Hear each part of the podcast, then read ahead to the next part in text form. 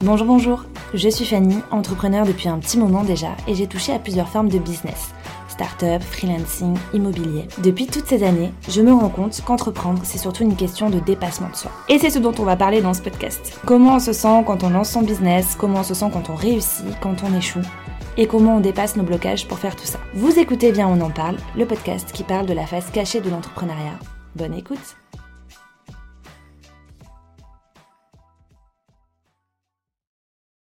Bienvenue dans ce nouvel épisode de podcast. Aujourd'hui, on va tenter de répondre à une question, une question que je pense que tout entrepreneur s'est déjà posée, et pas que d'ailleurs. Cette question, c'est pourquoi je ne suis pas allée au bout de ce projet? Alors quand je parle de projet, euh, je parle euh, projet de lancer un podcast, euh, une chaîne YouTube, un compte Instagram, ou alors le projet de lancer de nouveaux services dans son entreprise comme par exemple lancer une formation en ligne, un bootcamp, euh, etc.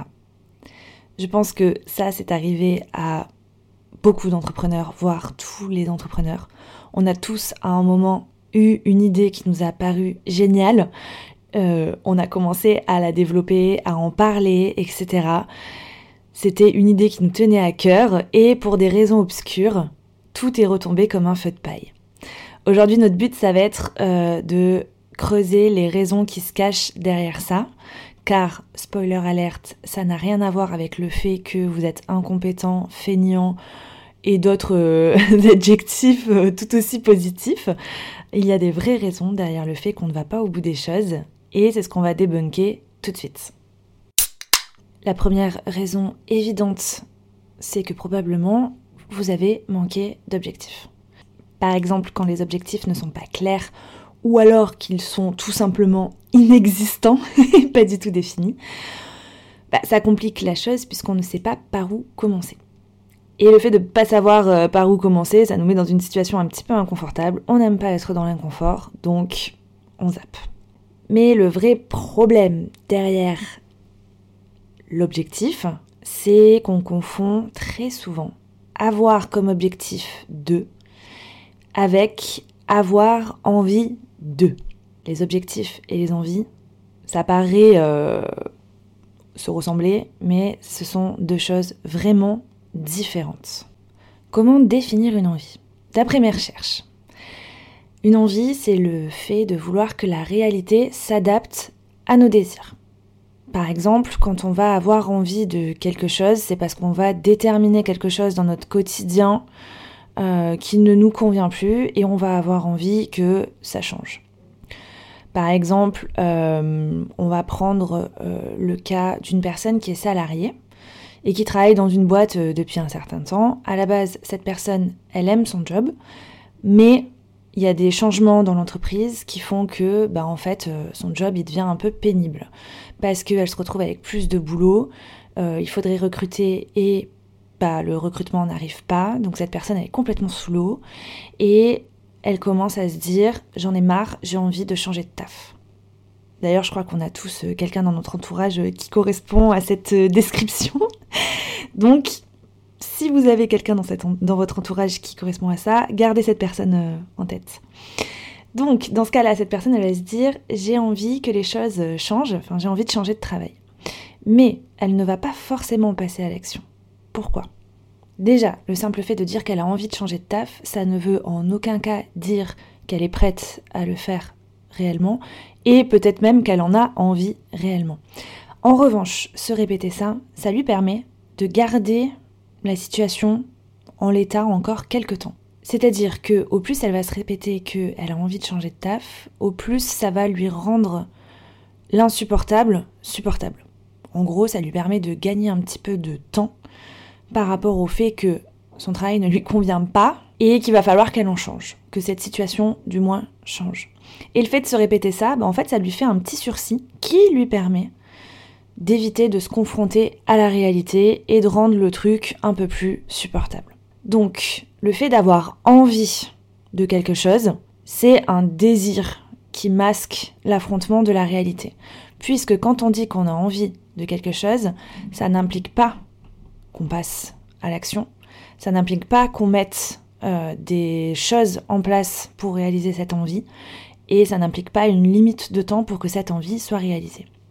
On ne fait que gagner du temps pour rendre ce qui nous déplaît un peu plus euh, supportable. L'objectif, quant à lui, est bien différent de l'envie, puisque quand on a un objectif, ça implique qu'on ait identifié un résultat qu'on souhaite atteindre, un plan d'action, des deadlines, et il y a forcément une notion de réussite ou d'échec euh, liée euh, bah, avec euh, la chose qu'on aimerait réaliser ou atteindre. Tout ça, on ne l'a pas du tout avec l'envie.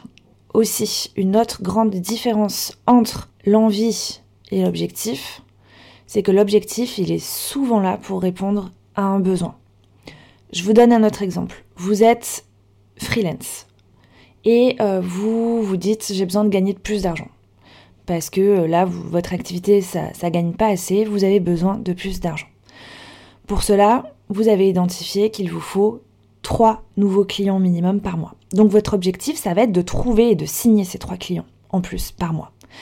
Et pour faire ça, vous allez mettre en place un plan d'action qui va comprendre probablement une ou deux heures de prospection chaque semaine, un plan de contenu euh, sur LinkedIn, euh, travailler votre réseau, vous pointez à tous les apéros after work de votre région, j'en sais rien, mais en tout cas vous avez, vous allez aller lister euh, toutes les actions que vous devez faire pour trouver ces trois clients.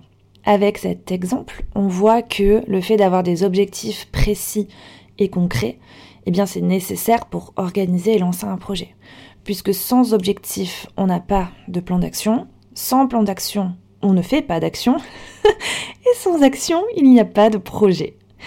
Donc, voilà. Et là, c'est le moment où vous allez me dire, oui, mais Fanny, pour tel projet, j'avais défini euh, un plan d'action, j'avais défini des objectifs, j'avais tout planifié, j'ai commencé à suivre tout ça et je ne suis pas allée au bout des choses. Alors c'est tout à fait normal puisque bon le fait d'avoir euh, de manquer d'objectifs ou de n'avoir juste envie et pas d'objectif réel derrière, c'est une bonne première piste de réflexion. Mais bien entendu, il n'y a pas que ça. Quand on creuse du côté euh, psycho, on va trouver d'autres explications et notamment deux facteurs majeurs. Le premier, c'est le fait d'éviter d'affronter le réel. Alors là, vous allez me dire, ouais, mais ça rejoint tout à fait euh, ta théorie euh, sur euh, l'envie. Donc, on va regarder ça sous un autre angle. Lorsqu'on commence à faire quelque chose et qu'on n'a pas finalisé cette tâche, tout reste possible quant à la à l'avenir de cette tâche. Par exemple, est-ce que cette tâche va être une réussite ou un échec? D'après deux psychologues, dont je ne prononcerai pas les noms parce que j'ai essayé de le faire et je n'y suis pas arrivée, cette astuce de commencer et de ne pas finir une tâche ou un projet, ça permet donc de ne pas se confronter au réel, mais derrière ça, ça permet notamment aux personnes qui se disent perfectionnistes de continuer à penser qu'elles sont brillantes, qu'elles ont de grandes capacités et qu'elles disposent d'un potentiel illimité puisque le fait de ne pas aller jusqu'au bout des choses, ça nous évite de nous confronter à nos capacités réelles. Donc ça nous évite de nous rendre compte qu'en fait on n'était pas capable de faire ça, euh, qu'on avait vu euh, un petit peu trop gros et qu'on s'était un petit peu surestimé. En quelque sorte, ça nous évite euh, bah, de nous confronter à une déception de nous-mêmes, probablement déception de notre entourage, etc. Donc le fait de ne pas aller jusqu'au bout, ça nous met à l'abri de déception, ça nous protège, et tout ça d'un point de vue narcissique. Pour illustrer ça, on va reprendre l'exemple de notre pote là, qui en peut plus de son taf. Ok? Donc, il n'arrête pas de dire qu'il a envie de changer, taf, il a envie de changer, il a envie de changer, mais il passe pas à l'action. Pourquoi? Dans, Avec cette théorie que ça nous évite de nous confronter avec le réel. Euh, si notre pote, il passe à l'action, il prend des risques. Il prend des risques, notamment euh, de se manger des refus de d'autres employeurs. Donc, il prend le risque de se sentir euh, nul, d'avoir des refus et de se sentir coincé dans le taf actuel dans lequel il est. Sachant qu'il est déjà euh, psychologiquement assez fatigué à cause de la charge mentale que lui donne son taf, il peut pas se permettre de se rajouter ça sur le dos. Donc dans ce cas-là, le fait de ne pas aller jusqu'au bout de sa démarche de changer de taf, bah ça le protège. ça le protège de déception de devoir euh, rester à ce poste euh, qui, ne, lui plaît plus du tout. Et ça le protège d'un point de vue euh, charge mentale parce qu'il est déjà, il a déjà atteint son max et il peut pas se permettre d'avoir plus. Le deuxième facteur que nous apporte la psychologie, c'est la peur de l'inconnu.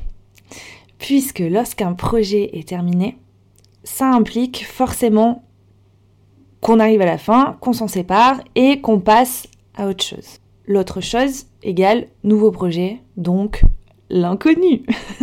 le fait de ne pas aller jusqu'au bout de notre projet, ça nous évite, dans un certain sens, de se confronter à l'inconnu. C'est en quelque sorte une parade pour reculer ce moment-là euh, et surtout reculer le moment où on va sortir encore une fois de sa zone de confort et où on va reprendre des risques. Puisque le fait de rester dans sa zone de confort, c'est rester dans une zone confortable, certes, mais une zone connue où euh, on ne prend pas de risques puisque on sait ce que nos actions vont engendrer comme conséquence ou comme effet. Donc on est, euh, on est tranquille là-dedans. Si on sort de ça, en terminant notre projet et en passant à autre chose, eh bien, on va se confronter à l'inconnu, on va se confronter à des risques. Et bien entendu, le plus gros risque euh, ici, ça va être le risque d'échouer. Donc la peur de l'inconnu, ça va engendrer aussi d'autres peurs euh, qui se cachent derrière, comme la peur de l'échec. De mon expérience perso, quand je fais la rétrospective de tous ces projets que j'ai commencés et que je n'ai pas terminés, je me rends compte qu'il y avait quand même d'autres choses. Euh, alors bien sûr, il y avait beaucoup de peur, peur de l'échec comme on vient de l'évoquer, peur de ne pas vendre, que personne n'achète mon nouveau service. Donc ça, je pense ça notamment pour euh, la volonté que j'avais de passer plutôt sur une activité de coaching et d'accompagnement, ça me terrifiait euh, parce que j'avais peur en fait de vendre ce service. D'ailleurs, si on creuse, euh, il y a aussi euh, manque de confiance en moi parce que je me sentais pas forcément capable de le faire euh, moi toute seule sans passer par un organisme qui me donne un certain, comment dire, une certaine légitimité. Mais voilà, donc ça c'est certain. Quand je fais la rétrospective, il y a toute une palanquée de peurs qui sont là. Mais il n'y a pas que ça. je me rends compte aussi, quand je fais la rétrospective, que pour beaucoup de projets, beaucoup, beaucoup de projets, j'ai manqué de vision. C'est-à-dire, j'ai manqué euh, de vision sur le fait de où je voulais aller vraiment avec ce projet. Je prends l'exemple de ce podcast. Ça fait très très très longtemps que je voulais le lancer, peut-être deux voire trois ans. Mais le problème c'est que j'avais pas vraiment de vision par rapport à ce podcast. J'avais envie de parler de mon expérience, j'avais envie de parler d'entrepreneuriat, mais j'en savais pas plus en fait. Je me voyais juste parler dans un micro. Voilà. Rien de plus en soi. Donc forcément, je ne suis pas passée à l'action puisque c'est cool de parler dans un micro, mais il faut quand même euh, apporter quelque chose aux gens qui nous écoutent. Il faut quand même avoir une idée de qui, qui on souhaite qui nous écoute. Pas français ce que je viens de dire, mais vous comprenez l'idée. Euh, voilà, il faut, il faut que le projet ait un sens. Le manque de sens aussi, c'est une autre raison qui fait que je n'ai pas lancé ou que j'ai retardé énormément de choses. Euh, dans mon entreprise. D'ailleurs, je pense que je pourrais faire euh, un épisode complet par rapport à ce sujet-là, puisque c'est clairement euh, ce que j'ai traversé pendant quasiment toute l'année 2023. Lancer un projet, peu importe ce que c'est, ça nécessite des efforts si on veut créer quelque chose de qualitatif qui va plaire et qui potentiellement va prendre de l'ampleur. Il faut mouiller le maillot, comme on dit, mais outre ça, il faut aussi prendre le temps. Et prendre le temps, ça nécessite soit faire de la place dans son agenda, soit travailler en plus de ce qu'on fait déjà. Et quand ce qu'on fait manque de sens, eh bien c'est compliqué de faire de la place dans son agenda, de se dire bah, je vais travailler une heure, deux heures en plus chaque jour ou je vais travailler en plus le week-end. C'est compliqué de faire tout ça en fait. Alors que si les choses ont du sens, on sait pourquoi on, cravache, on sait pourquoi on se donne et ça, facilite en fait les efforts, ça facilite le fait de trouver du temps, ça facilite tout ça. Donc, de mon expérience, le manque de sens, euh, c'était euh, une des raisons aussi qui fait que j'ai lancé des trucs et je suis pas allée jusqu'au bout, voire même que je n'ai pas du tout lancé euh, les projets que je voulais lancer. Il y a aussi un autre facteur, et ça je m'en suis rendu compte il y a vraiment très peu de temps. J'en avais pas conscience avant, euh, mais je pense que c'est quelque chose qui euh, joue sur moi depuis un long moment. C'est l'influence de mon entourage, mon entourage entrepreneur, et de tout le contenu que je consomme par rapport euh, à la thématique euh, entrepreneuriat. Alors, il faut que je m'explique. Je vais vous donner un exemple, je pense que ce sera le plus simple pour moi. Par exemple, ça fait un petit moment que euh, j'ai envie de me lancer dans tout ce qui est coaching, formation en ligne, etc. C'est quelque chose qui me donne vraiment envie depuis longtemps. Et cette année, donc, j'ai essayé de, m'y mettre. Le problème auquel je me suis confrontée, c'est que euh, j'ai pris en exemple euh, soit des personnes que je connaissais personnellement dans mon entourage qui font déjà ça, euh, soit des gens que je suis, et je les ai prises en exemple sur leur business model, leur manière de faire, etc. Et je me suis carrément faite influencer par ça, puisque j'avais l'impression que ce que je voyais, ce que je pensais comprendre et ce qu'on me racontait, c'était une genre de vérité absolue. Or, quand on est dans l'entrepreneuriat, quand on crée son entreprise et surtout quand on est sur un modèle de solopreneur comme moi, c'est-à-dire quand on est seul dans sa boîte, eh bien ça fonctionne pas en fait de faire comme ça puisque si je me calque sur le modèle d'un tel, bah, un tel a construit son business model, ses prestations, sa manière de faire selon sa vision, sa mission, ses envies, ses besoins, etc. Donc en fait, cette personne a fait tout ça par rapport à elle, par rapport à ce qu'elle est capable de faire, à sa zone de génie, à sa zone de confort, patati patata. Par rapport à elle en fait. Sauf que cette personne n'est pas moi. Nous sommes deux personnes complètement différentes. Et si j'essaye de faire les choses à sa manière à elle, je ne les fais pas à ma manière à moi. Et du coup, ça peut pas fonctionner puisque euh, j'essaye de recopier quelque chose qui n'est peut-être pas en accord avec ma vision des choses, mes valeurs, la mission que je pense devoir accomplir, mes besoins personnels, puisque quand on est entrepreneur, c'est aussi pour répondre à des besoins personnels. Donc, ça ne peut pas fonctionner. Et ça, je me rends compte que je suis sous cette influence de mon entourage et de tout le contenu que je consomme depuis un petit moment et je m'en rendais pas compte en fait. Je m'en rendais pas du tout compte. Et euh, je trouve que c'est une très très bonne explication aussi de pourquoi j'ai commencé à lancer des trucs et que je suis pas allée jusqu'au bout. Puisqu'en fait, je m'embarquais dans une manière de faire qui ne me convenait pas et j'en avais pas conscience sur le moment puisque de tout ce que j'entendais, ce que je voyais, ce que je comprenais, bah j'avais l'impression que c'était ça la vérité absolue, alors que dans l'entrepreneuriat, finalement, il n'y a pas de vérité absolue. Alors bien sûr, il y a des euh, mécanismes marketing, etc. à euh, respecter, voire même selon les secteurs d'activité, euh, il y a des process à respecter, etc. Ça, je ne dis pas le contraire, mais sur la manière dont on construit notre business model, en fait, on n'est pas du tout obligé de suivre exactement ce que font les autres. Au contraire, ce serait même une terrible connerie puisque on est libre en fait de construire notre entreprise comme on, le souhaite. Et surtout que selon notre personnalité, selon nos envies, nos compétences, euh, ce qu'on sait faire, etc., notre expérience passée, bah, il y a peut-être des choses qui vont beaucoup mieux fonctionner pour nous et qui ne fonctionneront pas aussi bien pour euh, les personnes de notre entourage et vice-versa. Donc ça serait vraiment bête de vouloir faire à tout prix comme les autres, alors que euh, bah, la manière des autres ne nous convient pas et que la nôtre, enfin notre manière à nous, on sera beaucoup plus efficace en la développant. Et enfin, euh, dernière raison qui fait que je n'allais pas au bout de mes projets, euh, c'est encore quelque chose que j'ai découvert il n'y a pas longtemps. Ça s'appelle la précrastination. ça aussi, ça fera l'objet d'un épisode de podcast à part entière parce qu'il y a beaucoup de choses à dire dessus. On parle souvent de procrastination, on parle beaucoup moins de précrastination. Pourtant, euh, beaucoup de personnes y sont soumises. La précrastination, c'est le fait de vouloir tout faire tout de suite euh, maintenant. Je procrastine, mais je précrastine aussi énormément. Et particulièrement dans les périodes où euh, je vois que mes objectifs financiers ne sont pas atteints, où c'est un peu compliqué, etc. Enfin voilà, des périodes assez stressantes finalement.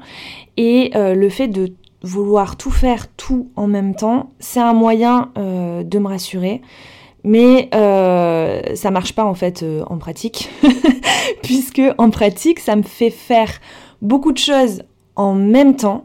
Je ne place rien selon une échelle de priorité, donc tout est à la même priorité.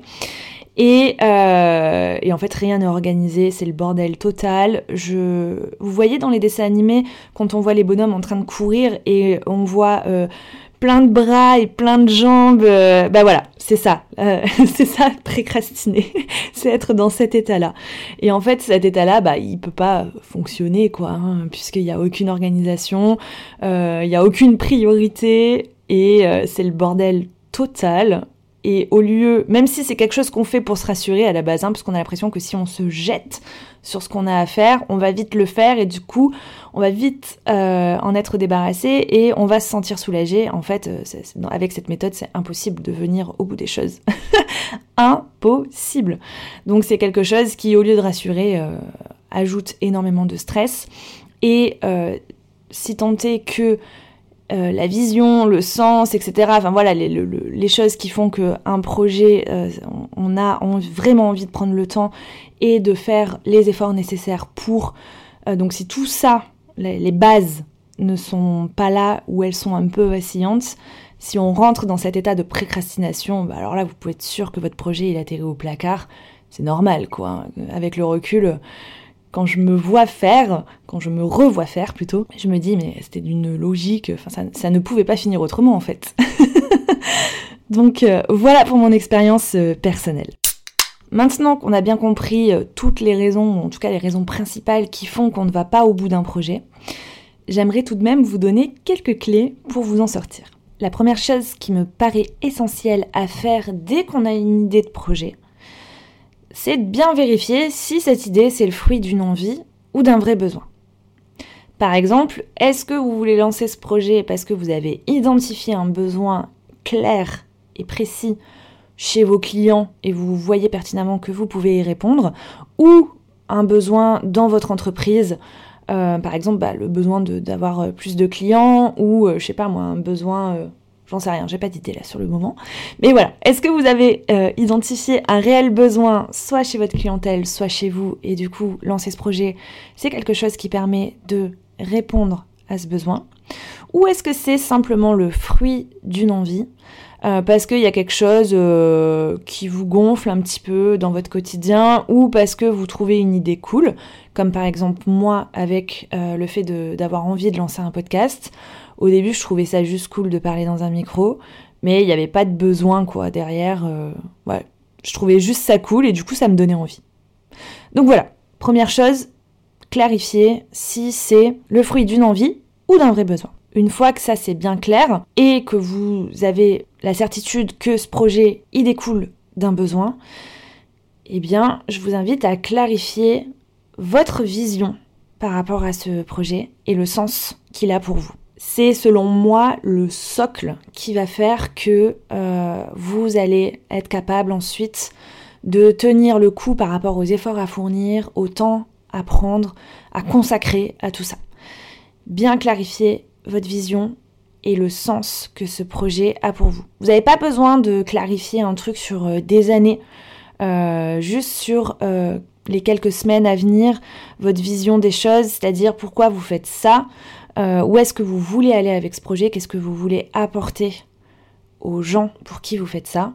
Et quel sens résonne en vous quand vous pensez à ce projet? Ensuite, lorsque vous allez euh, fixer les objectifs pour bah, organiser votre projet, je vous invite à adopter une démarche de petits pas.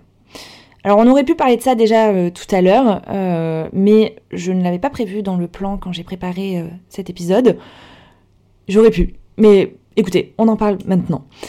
La méthode des petits pas, c'est fixer des objectifs cohérents avec ce que vous pouvez produire euh, actuellement, c'est-à-dire ne pas vous surcharger et rester cohérent par rapport à vos capacités, vos moyens, Par vos moyens, j'entends euh, moyens financiers, moyens d'investissement de temps, etc. Et euh, votre charge de travail. Fixer vos objectifs avec une démarche de petits pas, ça revient à ne pas charger la mule. Voilà, tout simplement. Donc ici, la logique, c'est plus de vouloir faire rentrer le projet dans votre quotidien euh, de manière douce et durable et non pas d'aller euh, vous charger, blinder votre agenda, euh, etc. pour euh, essayer de créer un empire en 3 jours, 15 heures et 6 minutes. Voilà, ça c'est pas possible, c'est le meilleur moyen pour vous cramer. Euh, c'est pas du tout efficace de faire comme ça. Alors que adopter une démarche de petits pas, vous allez plutôt sur une démarche complètement durable, une démarche où vous allez vraiment rentrer dans une habitude et où vous allez avancer dans votre projet step by step. Donc je vous invite vraiment à faire ça. Voilà pour les conseils que je peux vous donner concernant euh, la création de vos projets et le fait d'aller jusqu'au bout des choses. En conclusion, j'aimerais ajouter une dernière chose. Parfois, si on ne va pas au bout des choses, c'est tout simplement parce qu'on n'est pas prêt à le faire. Et parfois, c'est la seule explication qui fait qu'on n'est pas allé au bout d'un projet. Je sais de quoi je parle, hein. il y a plein de projets que j'ai voulu lancer il y a 2, 3, 4 ans pour lesquels j'étais pas du tout prête. Euh, il y en a certains pour lesquels je suis prête aujourd'hui et donc du coup je l'ai fait comme par exemple ce podcast. Et il y en a d'autres pour lesquels je ne suis pas encore prête, et, c'est ok en fait. C'est totalement ok de ne pas être prêt à faire quelque chose. Ça veut pas dire que vous allez jamais le faire. Ça veut juste dire que à l'instant T, vous n'êtes pas encore prêt à le faire. C'est tout. c'est tout. Il n'y a rien qui est figé dans le marbre. Donc si aujourd'hui c'est la raison qui fait que euh, vous ne vous lancez pas ou que vous n'allez pas jusqu'au bout du truc, eh bien écoutez, acceptez-le et lâchez-vous la grappe. Ça sert à rien de vous culpabiliser, ça sert à rien de vous forcer. Euh, vous ferez les choses en temps et en heure. Et si vous devez faire une seule chose aujourd'hui, c'est de comprendre qu'est-ce qui pourrait vous aider à vous préparer. Rien de plus. Voilà pour cet épisode de podcast. J'espère sincèrement qu'il vous a plu et qu'il vous a été utile. Si c'est le cas, et que vous avez envie de soutenir ce projet, eh bien je vous invite à laisser un avis via la plateforme d'écoute que vous utilisez, 5 étoiles de préférence. C'est clairement ce qui m'aide le plus. Sur ce, merci de m'avoir écouté. Je vous dis à très vite. Prenez soin de vous. Ciao ciao